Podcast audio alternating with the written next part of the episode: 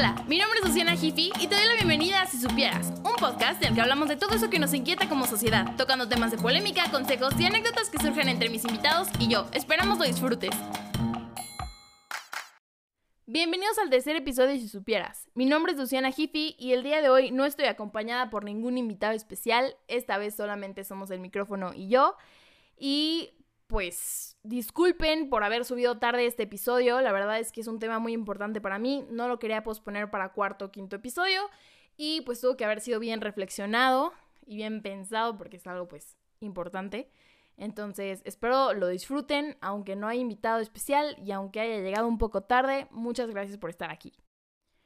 Bien, pues he dicho ya mi nombre, soy Luciana Jiffy, pero quiero presentarme un poco más a fondo, un par de características este, para que tengan pues una visión más amplia de quién soy y una idea más clara de cómo pienso, por qué pienso como pienso, etc. Pues soy una mujer de 17 años, mexicana, que vive en la Ciudad de México con su familia, soy católica, y estos son datos muy importantes para mí porque siento que, que encierran muchas cosas, ¿no? Ya terminé el bachillerato y aún no empiezo la carrera, todavía no he decidido qué es lo que voy a perseguir profesionalmente. Sin embargo, el día de hoy quiero hablar sobre algo que me apasiona y que pues llenan varios aspectos en mi vida y eso es Dios. Como lo pueden ver en el título del podcast de este episodio, el día de hoy vamos a contestar la pregunta ¿por qué creo en Dios? Esto, que quede claro que es algo muy personal, ha sido mi experiencia, ha sido todo lo que me rodea, ha sido lo que yo he vivido como persona que me ha guiado hacia el camino espiritual con Dios. Bueno, pues yo creo que algo muy importante antes de hablar de por qué creo en Dios es más bien quién creo yo que es Dios. Esta es una pregunta que normalmente no escucho mucho y que la gente no, cuando yo le pregunto, oye, ¿por qué crees en Dios? o crees en Dios o no crees en Dios y cosas así, nunca he profundizado lo suficiente para preguntarles, ¿tú quién crees que es Dios? ¿Qué crees que es Dios? Y creo que es algo muy importante, porque si no sabes quién es Dios o si no sabes quién crees que es Dios, pues ¿cómo vas a creer en algo si no sabes qué es? Muy bien, empecemos. Primero, ¿quién creo yo que es Dios? Yo, como lo he mencionado en otros episodios, soy católica. Eh, a veces la gente no sabe que el católico y cristiano es lo mismo. A veces sí, a veces piensan que, que es lo mismo pero diferente. Y sí podría ser, ahorita lo voy a explicar. Yo soy cristiana, católica. y, el cristiano puede haber muchos tipos de cristianos. Yo soy cristiana católica. Eh, y el Dios en el que yo creo es Jesucristo. De ahí viene la palabra cristianismo, de Cristo. Por si no lo sabían, yo creo que sí lo sabían, es muy evidente. Eh, yo creo en Jesucristo, creo en Dios Padre, Dios Hijo, Dios Espíritu Santo, en la Santa Trinidad.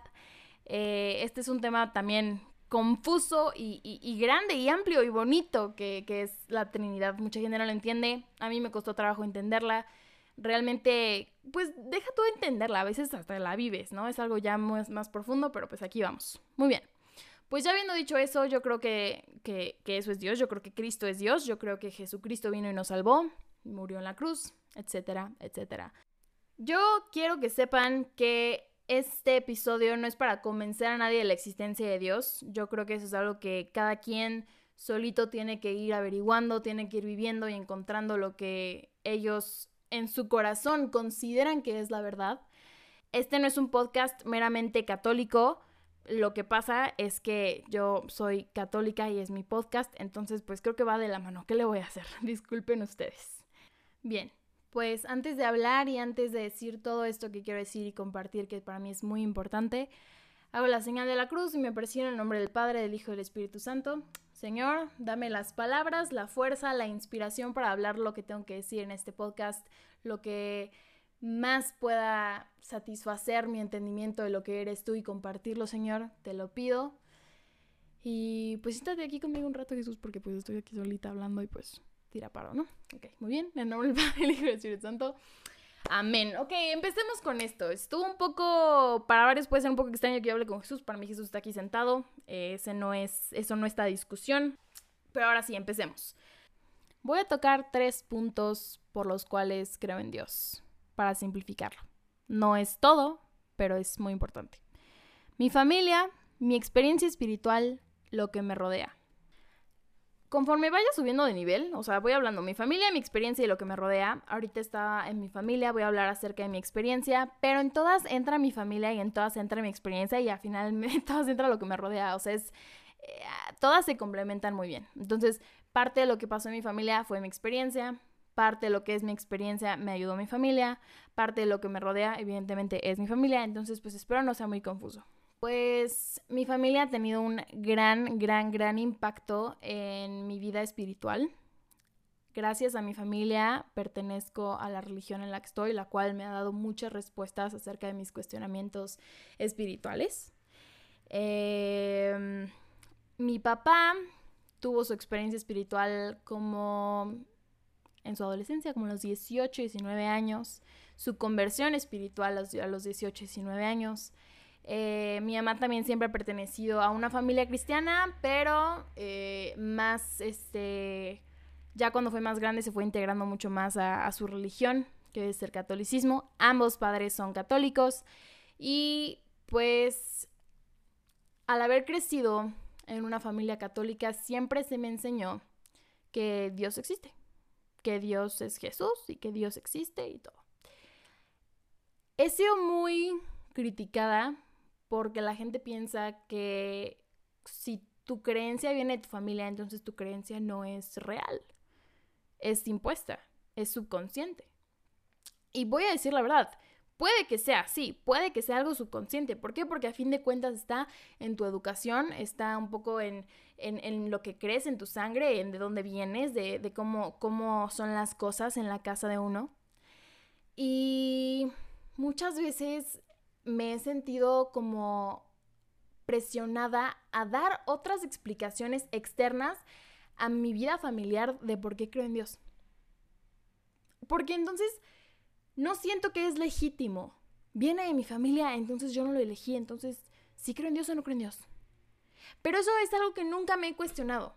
Yo nunca me he cuestionado si creo en Dios o no creo en Dios. He cuestionado la existencia de Dios. Pero yo siempre he creído en Dios. Entonces digo como, a ver, ¿cómo puedes traer esto si no lo conocías? ¿Cómo puedes traer esto desde que naces? O sea, es absurdo.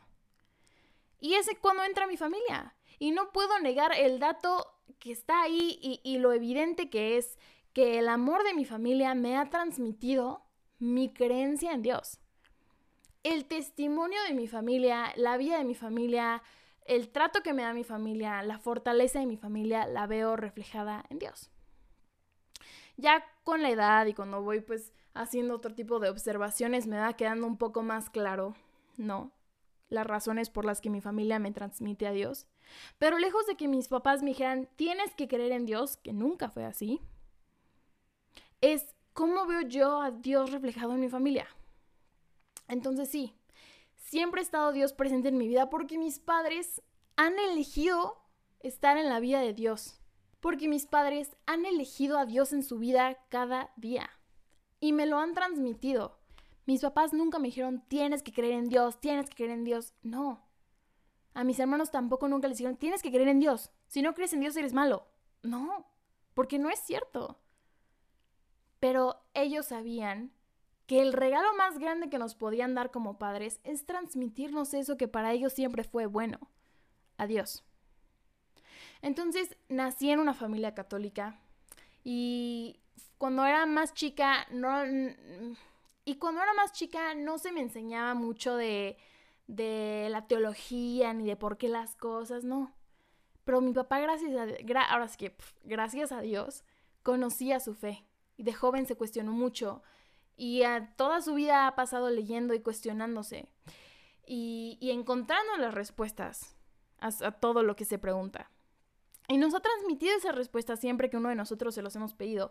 Hablo en plural porque yo soy parte de mi familia, porque mis hermanos son mi familia y porque mis hermanos y yo, digo, somos cuatro individuos, pero somos uno, somos una familia.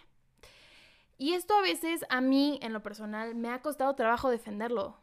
Me ha costado trabajo cuando la gente me dice, es que tú eres así por tu familia, es que tú estás cerrada por tu familia, es que tú crees en Dios por tu familia, es que todo lo que eres es culpa de tu familia. Si fuera así, muchas gracias familia. Es algo que yo he reprobado en defender y no le he dado el lugar que merece lo que es mi familia para mí y lo mucho que me ha dado. Y he llegado a cuestionarme, es que mi familia me está haciendo daño porque me está poniendo estas ideas en la cabeza y todo. Y por fin he, encontrado y he llegado y concluido a la verdad de que eso no es así. De que mi familia me ha transmitido a Dios no porque ellos, no porque es lo que quieren o porque es lo que tienen que hacer, sino porque me aman. Y porque una manera de mostrarme amor es otorgándome la llave más fácil, más rápida, la salida más accesible al amor, que para ellos y para mí, como lo he vivido, es Dios. Muy bien, eso fue profundo. Entonces, sí, una de las primeras razones por las que yo creo en Dios es porque Dios ha sido transmitido a mí mediante mi familia. Mis creencias han sido transmitidas a mí mediante mi familia, pero no porque me las hayan impuesto, ni, ni tanto, tanto de que he enseñado, sino porque me lo han transmitido. El amor que yo veo en mis hermanos, la fortaleza que yo veo de mi padre, de mi madre, de todo, de todo lo que me rodea en mi árbol familiar genealógico, es muy poderosa. Y la explicación que he encontrado para ese poder ha sido Dios mismo. Entonces, como punto número uno está la familia. Y como punto número dos, voy a hablar acerca de mi experiencia espiritual. Cuando yo era más pequeña, lo único que, que, yo recuerdo era como, no, pues vamos a misa todos los domingos y esto y lo otro, pero tan tan, o sea, no, no, realmente yo no conocía mucho de, de Dios, ni, ni de la religión, ni nada. Lo tradicional, lo que le enseñan a los niños, que la Navidad o, o, ir a misa o las pastorelas, que a fin de cuentas no tiene mucho que, que ver en, en, en, lo que realmente es la fe y en lo que realmente es una, una religión. Cuando fui creciendo fui experimentando sentimientos fuertes, como alrededor de los 11 años, en los que yo me sentía sola, triste, un poco abandonada si lo quieren ver así, por situaciones que después eh, platicaré para no profundizar en esto. Pero este sentimiento regresaba a mí todo el tiempo y me sentía mal y me sentía triste y me sentía abandonada y, y de repente recordé que mi abuelita me decía, no, pues es que tienes que rezar, y que el Padre Nuestro, y que la Ave María, y que la Virgen, y que Jesús. Y dije, ay, no, o sea, es que eso, pues cero, o sea, X nunca va a funcionar. y un día dije, como, pues no tengo otra alternativa, o sea, me siento de la fregada y no tengo otra cosa que hacer, pues mm, Dios fue mi última alternativa. Entonces apreté mis manos, como mi abuela de pequeña me decía que lo hiciera, cierra los ojos, oye Dios, pasa esto. Padre nuestro que estás en el cielo, pasa esto madre, dicen que eres mi madre, María, dicen que eres mi madre, pues, pues, cuídame, o sea, me siento así, ayúdame. Y no, no de que a los 15 minutos se me quitó el miedo o se me quitó la angustia, o, no. Pero progresivamente fue mejorando mi vida. Porque sí estaba sola y, y encontré con quién hablar. Me sentía abandonada y de repente no. Porque encontré una amistad cuando estaba más chica no iba a la escuela y, pues me la pasaba jugando videojuegos o viendo videos o, haciendo tonterías en mi recámara, que jugando con juguetes, lo que quieran. Pero estaba sola. Y encontré esta compañía que me había enseñado mi abuela de, pues tú rezas, o sea, tú hablas sola, pero tú sabes que le estás hablando a Jesús. Y me ayudó. Y a la fecha lo hago. Pero me sacó de ese lugar en el que me sentía tan, tan sola, tan triste, tan hundida y de repente me di cuenta que estaba hablando con alguien. Y no se sentía como que me estaba hablando a mí misma, sentía que realmente le estaba hablando a alguien. Y ese alguien pues fue Dios. Terminando su experiencia un poco triste dolorosa, empecé a tener muchas dudas acerca de si existía Dios, por qué, quién era, qué hacía, cómo lo hacía, por qué creíamos en Dios. Y de chiquita me empecé a cuestionar todas estas cosas. Y mi papá, pues yo sabía, o sea, yo sabía que sabía, pero no sabía tanto. Entonces, o sea, yo no sabía que sabía tanto. Entonces un día mi papá nos sentó a los cuatro hijos y nos platicó varios eh, evangelios o historias o, un evangelio es, es, una parte de la Biblia muy importante, es la palabra de Jesús. Em, y nos empezó a hacer reflexiones. Nos, nos leía y nos hacía reflexiones. Poco a poco el tiempo lo dejó de permitir. Y cuando entré a la secundaria yo estaba súper llena de todo esto que me había transmitido mi papá, de la palabra de Jesús, de, de cómo actuaba, de todos estos evangelios, de todo lo que mi papá me había contado y de lo que había reflexionado. Y dije, bueno, pues yo creo esto. Yo creo esto porque lo he vivido, porque lo he sentido, porque mi papá, si yo confío en mi papá mi papá me lo está diciendo con todo este amor y esta ilusión, pues ¿por qué no? Entonces entro a la secundaria y en el camino a la escuela mi papá me leía eh, partes de la Biblia y las reflexionaba. O sea, no solamente me las leía y me decía, es que así es. No, es, mira, es esto y es por esto y pasa esto y es consecuencia de y es causado por. Entonces todo para mí tuvo siempre una estructura y un fundamento porque me atreví a cuestionarme. Al mi papá ser una persona que conocía mucho, me explicaba y me decía por qué. Entonces dejaba muy poco lugar para duda. Entonces para mí fue como muy muy claro todo lo que me decía, tenía mucho sentido, lo podía sentir, lo podía razonar, reflejar y yo así de, mm, ok, va, me cuaja. Cuando finalmente entré a la secundaria, venía yo de una educación de casa porque había estudiado la, este, unos años de la primaria en casa. Entonces, básicamente todo lo que yo conocía era literalmente familiar. Entonces, cuando llego a este lugar externo con personas nuevas, con gente de mi edad, como que me saca un poco de onda, pero pues no se me hizo raro. Siempre como que intenté encajar y, y hacer amigos y pues gracias a Dios lo logré lo que más me costó trabajo en esos momentos fue como lo académico. Y teníamos una materia en secundaria que se llamaba Formación en la Fe, si no mal recuerdo. Y en esa materia, pues, como la escuela era católica, nos enseñaban acerca de la Biblia y Jesús y todo, todo lo que tuviera que ver con eso. Me acuerdo que nos enseñaron los sacramentos y todo lo que sea como muy, este, básico, ¿no? En la, en la iglesia a mí me tocó una vez exponer y como yo ya conocía bien esto por lo que me había platicado mi papá y por todos estos temas que me gustaban mucho y que tenían para mí muchísimo sentido, eh, expuse como con, con muchas ganas, o sea, de verdad me gustaba mucho y elegí temas que para mí fueran como como que pudiera probar un punto. Entonces elegía temas de la creación del universo. ¿Por qué? Porque entonces yo podía así hablar de ciencia y podía hablar de, de Dios y podía hablar de todo esto que me ayudara a probar las cosas que en las que yo creía. Que me ayudara como a enseñarle a alguien más por qué lo que creo siento yo que es verdad. Entonces, no sé por qué era para mí tan importante en esos momentos. O sea, realmente nunca entramos en ningún debate así extremo. No, o sea, creo que todo era súper libre, creo que a la mitad del salón le, no le importaba para nada.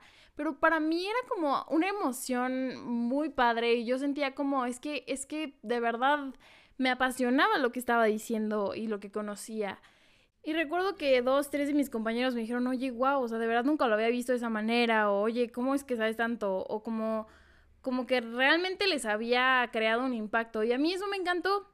Y después de discernirlo bien me di cuenta de que mi experiencia espiritual era esa. Mi experiencia espiritual era compartir a Dios más que me haya pasado un testimonio extremo, más que de verdad algo sobrenatural se haya manifestado frente a mí, no. Fue ese sentimiento, esa calma, ese rush, o sea, de verdad fue algo muy padre y que me pasa a veces cuando comparto a Dios, cuando puedo cuando las personas me dan la oportunidad de hablarles acerca de lo que es importante para mí y lo que creo como es este podcast, que yo vivo como esa experiencia espiritual que siento que me conecta un poco más a Dios. Y tuve, ah, gracias al siguiente punto que vamos a tocar, que es el punto número 3, lo que me rodea, eh, la oportunidad de seguir haciéndolo, pero teniendo un par de retos. Y es aquí cuando llego al tercer y último punto de este episodio, que es lo que me rodea. Cuando entré a la preparatoria, en los primeros semestres no había mucha gente que se interesara por la fe ni por preguntarme como si yo creía en algo o no. O sea, de verdad, no era un tema importante.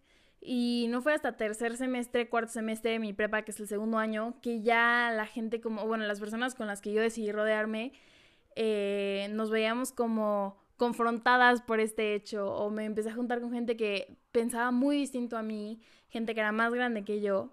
Pero cuando estaba en los primeros semestres de la prepa, tuve la oportunidad de ir por primera vez a misiones eh, con el grupo de la escuela, con la pastoral de la escuela. Y me fui con una amiga y fue la primera persona que yo conocía que, que tenía los mismos como valores que yo, que su familia era igual que la mía, o sea, en, en términos de educación espiritual por lo menos. Y, y como que eso es estaba muy padre. Yo nunca había vivido algo así. Dije como, oye, esto me gusta muy. Entonces, pues fuimos a misiones después de convencer a, a mi papá de que, y rogarle que me dejara ir. Voy. Y nos damos cuenta de que las misiones no son como, como para ir a ayudar, porque hay misiones en las que van a ayudar y llevan despensas y construyen casas y todo eso. Y las misiones en las que nosotros fuimos eran más como para ir a los pueblos este, y compartir con las personas el tiempo y las festividades de la Pascua, porque fuimos en tiempos de Pascua. Entonces era celebrar misas o cuando no había sacerdotes, porque no había suficientes sacerdotes en los pueblos para liturgia. Y a mí me tocó mucho la parte de liderazgo de esa misión, porque aunque yo no era líder de la misión, porque existen los líderes en la misión, este, era una persona que conocía muy bien lo que íbamos a hacer y de qué trataba lo que, de lo que íbamos a hablar y cómo compartírselo a la gente porque me gustaba mucho. Entonces fue ahí cuando empecé a compartirlo con gente que de verdad tiene ganas de saber. O sea, es gente que de verdad te quiere preguntar y es gente que tiene tantas dudas y, y su problema es que no tienen el acceso a la información para realmente cultivar su, su, conocimiento religioso o espiritual porque pues no hay nadie que vaya y les diga, no tienen un sacerdote ahí que todos los domingos pueda hacer misa, o sea, de verdad las personas tienen este una vez al mes misa o una vez cada dos meses y ellos de que se mueren por ir a misa. Y es cuando te das cuenta de que las personas lo que buscan no es tanto que los ayudes con ayuda material o física, no, lo que ellos quieren es como ese soporte espiritual. Y cuando tú vas, de verdad, es como, ay, vienen los misioneros y todo. Y tú dices, no inventes, ¿cómo me están tratando así? O sea, de verdad, yo soy la que debería tratarlos así a ellos, aunque no tengan los medios. Entonces, cuando ves como ese corazón en la gente que de verdad te quiere oír, que de verdad está interesada en lo que vas a decir, en lo que les vas a compartir, porque es algo que realmente les hace falta, pues para mí esa fue de mis mejores experiencias y de las cosas que más aprecié que me que me rodearan, de las cosas que en las que vivo mi experiencia espiritual. Y, y cuando regresamos de misiones me sentía yo como insatisfecha porque siento que pude haberles dado más, porque si hubiera habido más tiempo, porque... Pero pues la vida no te lo permite a veces. Pero regresé como con, con, un, con un corazón como lleno de decir, es que esto es lo que yo quiero hacer, es que esto es lo que me gusta. Y por eso nunca tuve miedo de compartirlo, y ya regresando eh, de esas misiones, tocaba otro semestre de preparatoria y fue ahí cuando empecé a conocer gente muy diferente a mí. Empecé a jugar básquetbol porque un amigo me convenció, me dijo, de verdad tienes que meterte al equipo, no sé qué. Y yo no era mucho de jugar deportes, entonces como que decía, ay no, ¿cómo meter a un equipo de básquetbol, salir, no sé nada. Pero pues me convenció y lo hice y me metí, me divertí mucho y conocí amigas y conocí amigos y, pues aprendí mucho del deporte, entonces pues todo estuvo bien. Digo, nunca fui buena, de hecho era pésima, pero me la pasaba bien. Y además de eso me llevó a conocer gente que me cambió mucho. Gente que me hizo cuestionarme muchas cosas y gente que quiero muchísimo. Entonces resulta que me empecé a ser amiga de gente que era más grande que yo y gente que no pensaba como yo. Pero eran, eran niños, porque todos eran hombres, que yo quiero mucho, o sea, yo de verdad quiero muchísimo, pero era muy... Al principio era, era padre porque podía como discutir con ellos de las creencias y de todo. Y de ya después fue como un poco tedioso porque yo me enojaba cuando no tenía las respuestas para, para contestar, ¿no? Como si todas las conversaciones fuesen un debate, ¿no? Y yo cometí el error de desesperarme y de enojarme y de todo, pero yo soy una persona que como que no me gusta quedar mal. O sea, por ejemplo, puedo pasar por una vergüenza de que caerme por la escalera, si pues ya pasó X, no importa, me río, lloro, no importa. Pero cuando se trata de algo que es muy importante para mí, me, me, estresa no poder tener la respuesta y me estresa no poder fundamentar mis creencias y me estresa no poder explicar por qué son las cosas como yo creo que son las cosas, ¿no? Porque cuando pasa eso, cuando me quedo así en ceros, empiezo a sentir yo como, es que entonces si no lo sé, porque lo creo, ¿no? Y, me gustó mucho entrar a este círculo social porque me hizo cuestionarme muchas cosas. O sea, tal vez pudo haber sido malo porque me pudieron haber influenciado de una manera negativa, pero no fue así porque a fin de cuentas eran mis amigos y es gente que me quiere mucho.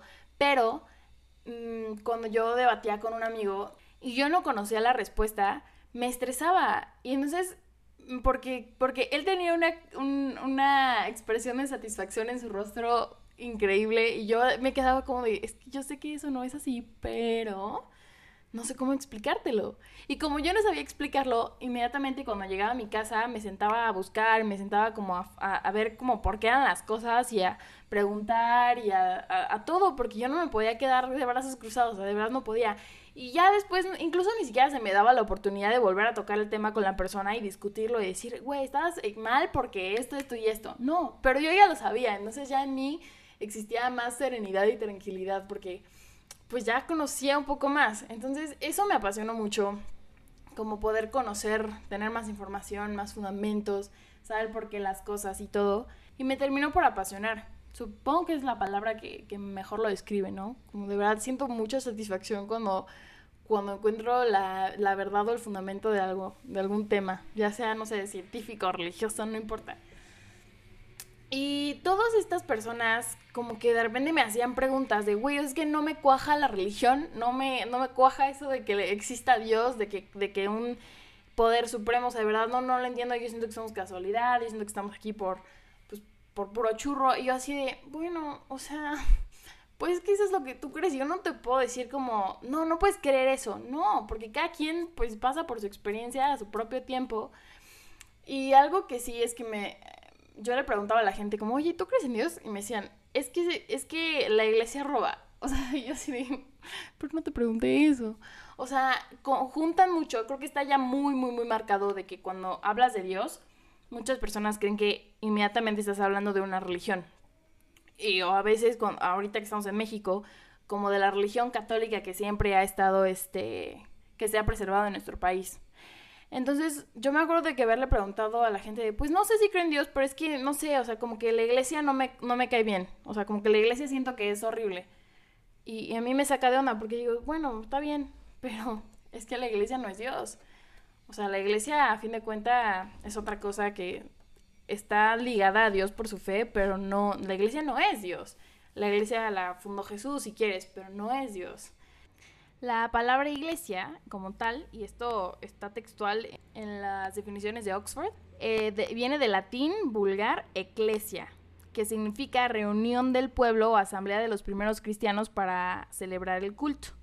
Entonces era el lugar donde se celebra, pero viene de las palabras griegas y latín ecclesia, o sea, reunión, asamblea, bla, bla, bla. Y las reuniones, las asambleas y todo esto es del pueblo, o sea, que está conformada por humanos, es una comunión de personas que forman la iglesia. Puede haber muchos tipos de iglesias, o sea, no solamente existe la iglesia católica. Y la iglesia no es como tal el templo, o sea, este, la catedral o lo que ustedes quieran, o donde vas a rezar. No, no, no, eso no es la iglesia como tal, eso es, es el templo, así se le dice templo. Eh, la iglesia son las personas, ¿no? Los padres forman la iglesia, el papa es la iglesia, yo soy la iglesia, este, laicos y no laicos son la iglesia. Laicos son las personas que participan en la iglesia pero que no tienen ninguna vocación o profesión este, como los sacerdotes o como el papa o como las, eh, las monjas, eh, etcétera, etcétera. Entonces, para que nos vayamos entendiendo un poco más. Em, pero bueno, o sea, las razones por las que yo creo en Dios son básicamente esas. Mi familia, mi experiencia espiritual, que fue sentir a Dios y sentir que Dios me acompañaba en mi soledad compartir a Dios vino como una experiencia espiritual que llegó de la nada, se me dio la oportunidad y es algo que me gusta mucho y me apasiona hacer.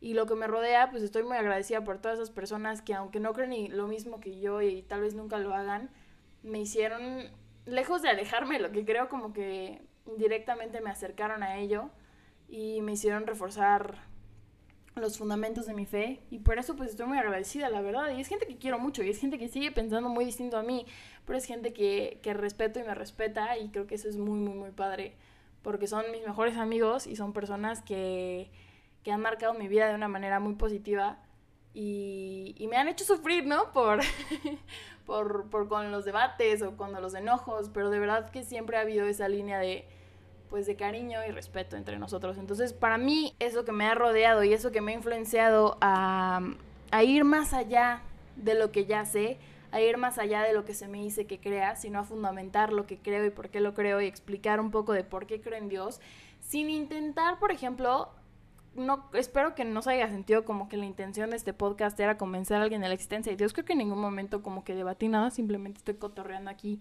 las razones por las que yo yo así pienso.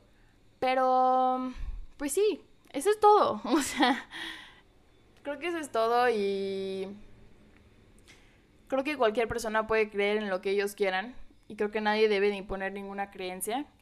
Creo que la verdad es una y la tienes que encontrar de la manera en la que la quieras encontrar, pero la verdad es una la verdad siempre va a ser la verdad aquí en China, entonces el chiste es llegar a ella. Y esto es un consejo que les doy. No estoy calificada para dar consejos, pero pues aún así lo haré. Cuestiónate porque la manera más rápida de llegar a la verdad es cuestionándote. Y aclaro que este consejo no es mío. Ah, mira, pues sí estoy calificada porque no es mío. Seguramente lo dijo alguien muy inteligente. Este, lo escuché creo que en otro podcast o en algún live y me pareció una frase extremadamente sabia y, y me gusta mucho. Entonces las paso al costo y eso es todo amigos. Muchas gracias por escuchar este cuarto episodio de Si Supieras. Este, perdón la tardanza, de verdad me siento muy apenada porque subí de que creo que tres semanas, un mes tarde. Entonces, espero les haya gustado. Espero hayan llegado hasta el final del episodio. Y si tienen alguna duda o si quisieran saber algún tema que tenga que ver con catolicismo o religión, algo que yo conozco, eh, porque pues no les puedo venir a hablar de budismo si no lo conozco, ¿no? Entonces, pues me pueden mandar DM por Instagram, arroba Luciana en todos lados, o arroba si supieras podcast en Instagram y arroba si supieras pod, POD, en Twitter. Muchas gracias por acompañarme en este episodio en el que nuestro invitado especial fue Jesucristo. Y este, nos vemos a la próxima en el quinto episodio de Si Supieras.